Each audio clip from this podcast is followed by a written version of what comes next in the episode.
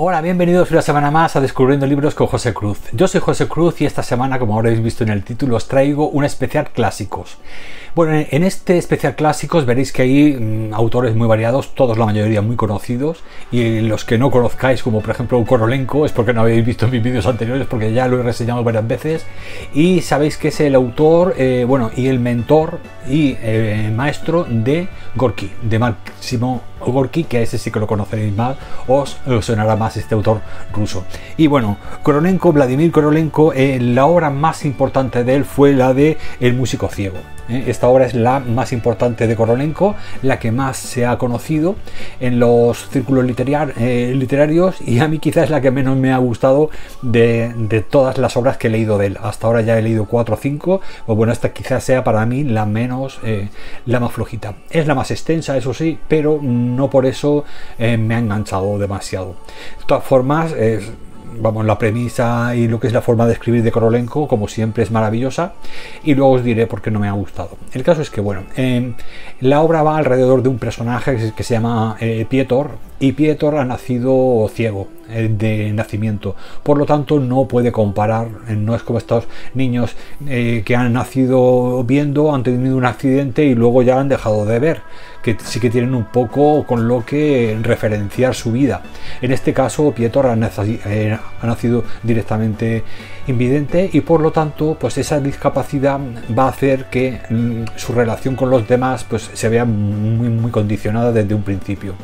Ahí vemos que existen eh, dos personajes secundarios muy importantes. Por un lado, la madre que intenta superprotegerlo, que intenta adaptarse a él todo lo que pueda. Y luego está su tío, que su tío era un antiguo militar que intenta tratarlo como una persona normal intentar que sea él el que se adapte a la realidad, no la realidad acomodarla a él.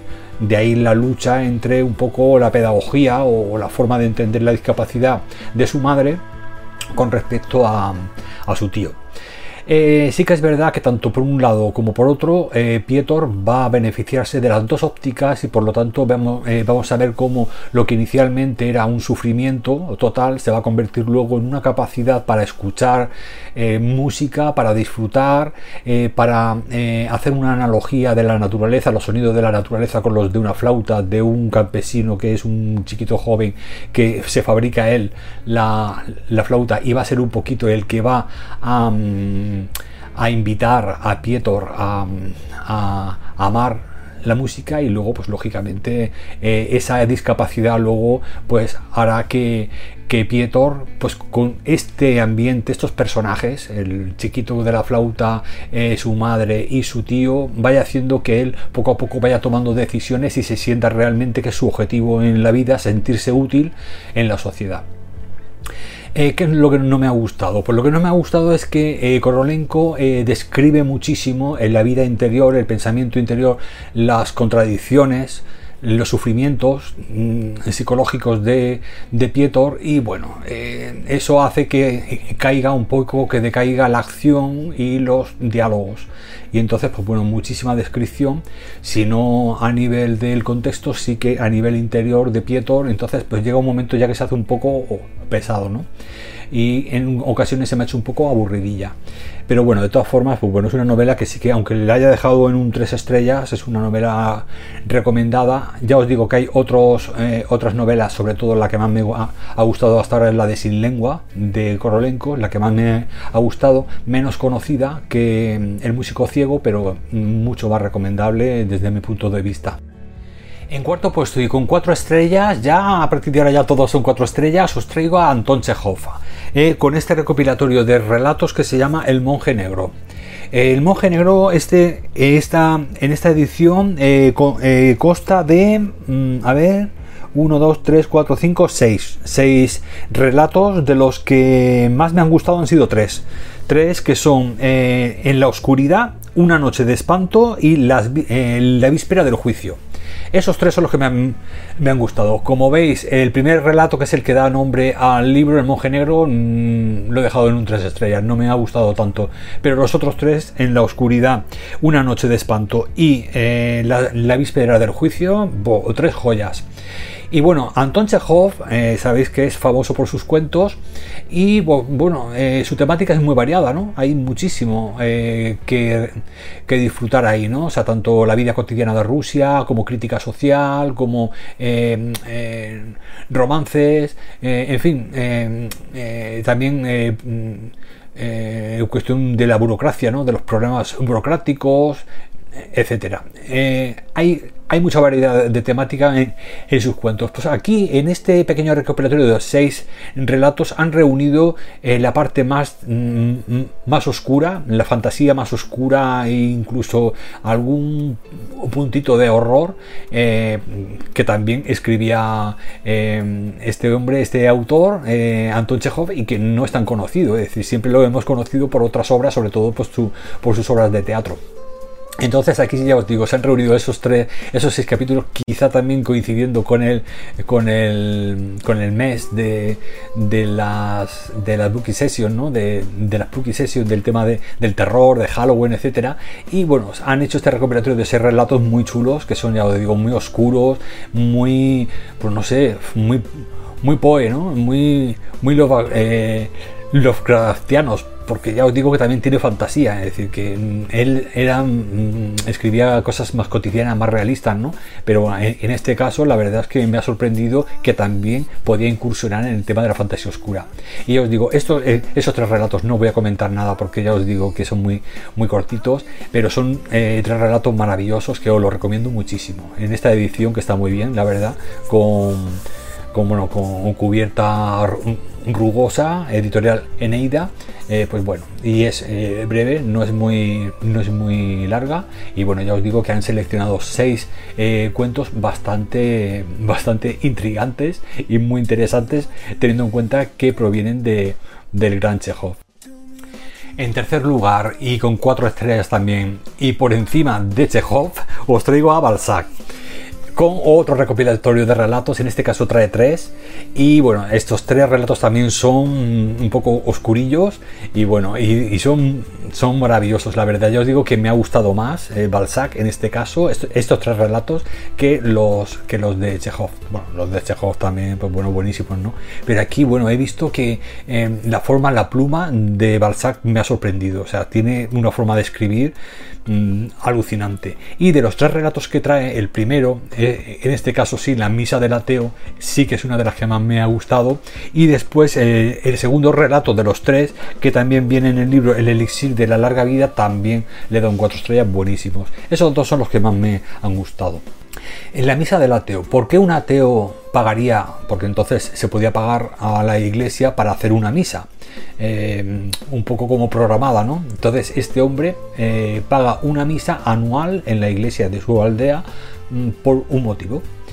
¿Y por qué un ateo eh, encargaría una misa de por vida todos los años el mismo día en, la iglesia cuando es ateo?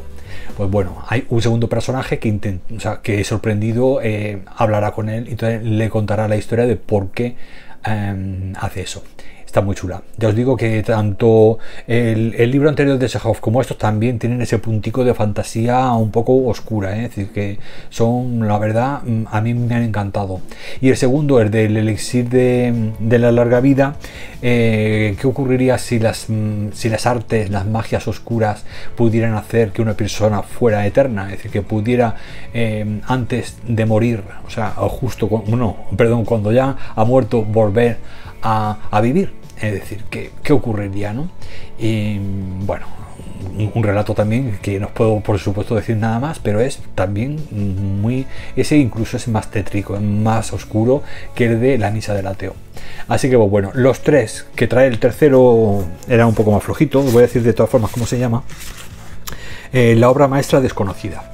ese fue un poquito más flojo, pero los dos primeros, ya os digo, una maravilla. Y sobre todo lo que más me ha encantado es la pluma de Balzac. Es alucinante lo bien que escribía este hombre. Muy bien, muy bien. Así que, pues, esta vez, eh, por lo menos con los cuentos que he leído, ha, superado Balzac a, a, Chekhov. Así que, pues, bueno, aquí os traigo la misa del ateo en un tercer puesto con cuatro estrellas. El segundo puesto y con cuatro estrellas también os traigo una obra que me ha gustado mucho. Y me ha gustado mucho a pesar de que sea un poco controvertida, ¿no? Es una obra que hay gente que no le ha gustado, y entiendo por qué no les ha gustado. Y luego hay gente que nos ha gustado mucho. A mí, ya os digo, en un segundo puesto lo he dejado perfectamente por delante de Balzac y de y de este y de bueno y de Korolenko y de y de Chekhov.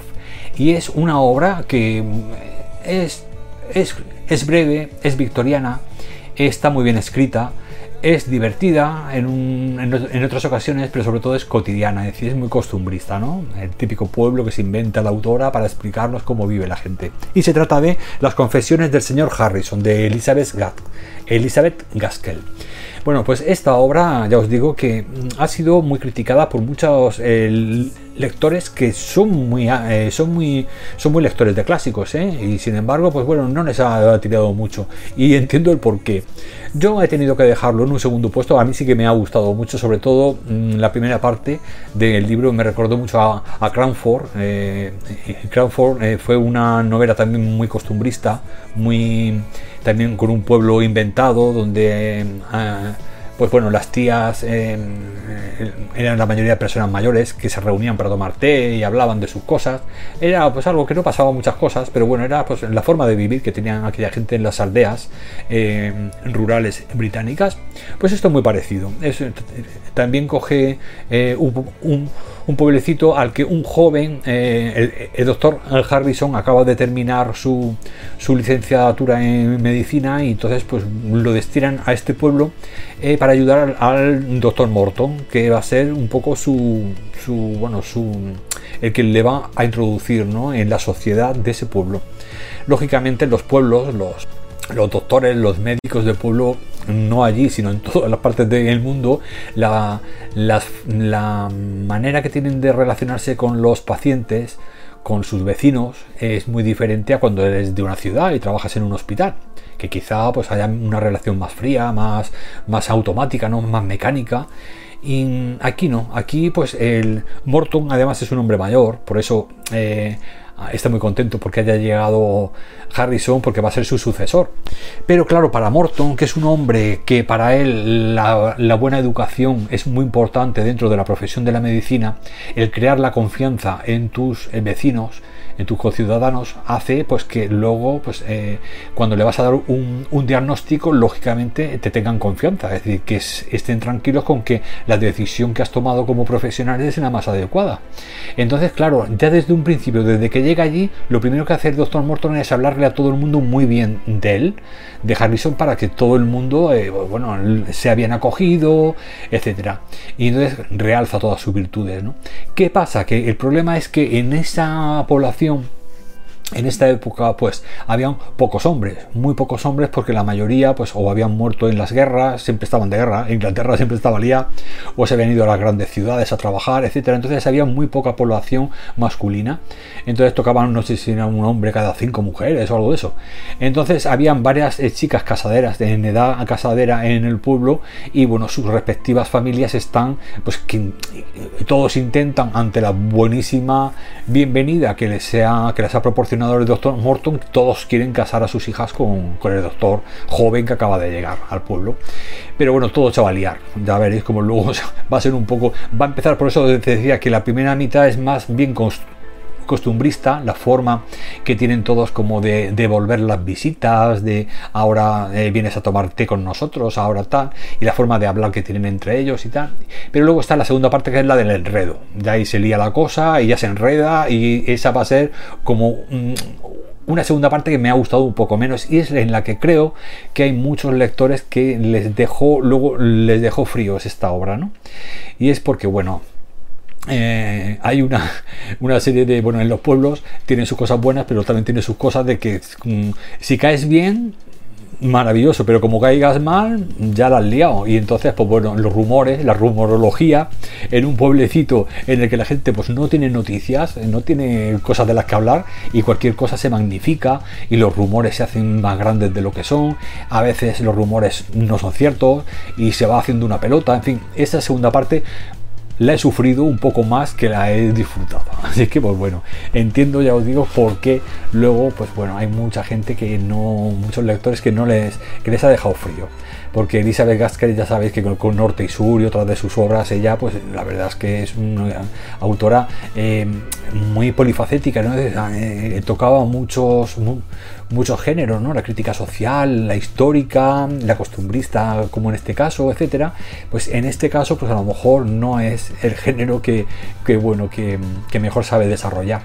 Mm, yo sin embargo ya os digo que lo he disfrutado porque ella escribe muy bien y porque la verdad es que te hace un retrato de la, de la sociedad victoriana de esa época, de las aldeas, que es maravillosa. De hecho te dice incluso qué leves diferencias, qué sutiles diferencias eh, de clase existen entre las que supuestamente son las mujeres mayores como más aristocráticas, que están mejor acomodadas económicamente, luego como la clase media, un poco las que han tenido pero ahora ya van de capa caída y luego pues las más humildes y como intentan todas eh, pues, eh, eh, relacionarse de alguna manera con las mismas costumbres pero disimulando un poco pues esa diferencia de, capacidad económica, ¿no? Así que, pues, es decir, que luego tiene por ahí detrás un trasfondo que como fotografía histórica a mí me ha gustado mucho, así que, y luego, ya os digo, la parte esta de enredo, pues también tiene una parte muy simpática y yo hay momentos de humor que me ha gustado mucho, ese humor británico que me ha gustado. También es verdad que ya os digo, luego hay una parte lo, con lo de los rumores y tal que sufres un poco y dices, pero ¿cómo es la gente tan, tan, digo, es que, es que te pones de mala leche un poco, ¿no? Pero ya os digo que salvo ese detalle, que luego ya se soluciona, por supuesto, el resto de la obra a mí me ha gustado mucho, mucho y bueno, la forma de escribir de Gaskell es maravillosa. Bueno, y en primer lugar, y la joya de la corona, os traigo Los Vagabundos de Máximo Ogorki. Diréis, ¿los vagabundos ya no los trajiste hace un par de meses? Pues no, eran los vagabundos eh, que era la recopilación de relatos del reino de Cordelia, que recordáis que no lo pude encontrar en, papel y os lo reseñé en, lo que era la lectura en digital. Pero en este caso la edición de Eneida eh, también trae unos vagabundos, pero son otros relatos, no son los que, es decir, no coinciden con los del reino de Cordelia. Por lo tanto, eh, son otros vagabundos, es otra recopilación de relatos. Máximo Gorki escribió muchos relatos relacionados con los vagabundos, por eso se ha utilizado un poco las mismas el mismo título para, eh, para eh, recopilar diferentes relatos relacionados con los vagabundos. Y es que el autor, Máximo Gorki, sabéis que vivió una, una época en su juventud como vagabundo. Recorrió toda Rusia realizando trabajos esporádicos y conoció a muchísima gente y eh, bueno, eh, sufrió muchas miserias, experimentó eh, cosas que luego, pues en las que luego se influyó para escribir este tipo de relatos. Eh, aquí podemos encontrar los dos extremos. Podemos encontrar relatos muy hermosos, muy tiernos, en donde la solidaridad y la generosidad está por encima de todo, y luego están los, los más los relatos pues más tristes, más dramáticos en los que la necesidad y la ignorancia hacen que la gente se haga egoísta y se haga individualista e intente pues eh, acapararlo todo para ellos, en fin, sobrevivir de alguna manera aunque a ti te vaya mal. Entonces, bueno, encontró muchos tipos de, personajes a lo largo de su, de su camino, por, de sus viajes por Rusia y bueno, y ya os digo que aquí eh, se reúnen varios de esos eh, muchos relatos que, que escribió. Aquí en este recopilatorio de Neida, los que más me han gustado han sido dos, dos básicamente, que para mí son los mejores, que son eh, Malva y Konovalov. Este en concreto son cuatro relatos los que trae. Los otros dos un poco más flojitos, pero bueno, también buenos. ¿eh? El de Malva me ha gustado especialmente porque Malva es el nombre de una mujer. Una mujer que vive en una aldea de pescadores y que vive eh, ella sola. Entonces está, es tan mal visto que una mujer viva sola y este hombre, pues bueno, eh, esta mujer malva eh, tiene una especie de como de afer con, un, con uno de los pescadores que, es, que va a ser el padre del protagonista y el protagonista viene de una zona eh, agrícola donde vive con su madre. Su padre se fue porque eran tan pobres que tuvo que ir a, otro sitio eh, para poder trabajar porque la, granja no iba bien. Entonces se metió aquí de pescador y les manda dinero de vez en cuando allí a la granja, pero no es suficiente y aquello está, la granja que con las malas cosechas lo están pasando tan mal que hasta el hijo ha tenido que venir para hablar con su padre a ver si le puede ayudar. Pero cuando ha llegado aquí, pues claro, se ha dado cuenta de que tiene un lío con Malva, con esta chica. Y Marva es una mm, es un alma libre, un alma libre que bueno, ahora está relacionándose con este hombre, pero bueno, es una mujer que no tiene una obligación ¿no? de estar con él. Por lo tanto, depende de cómo la trate o no la trate, pues así es libre o no es libre.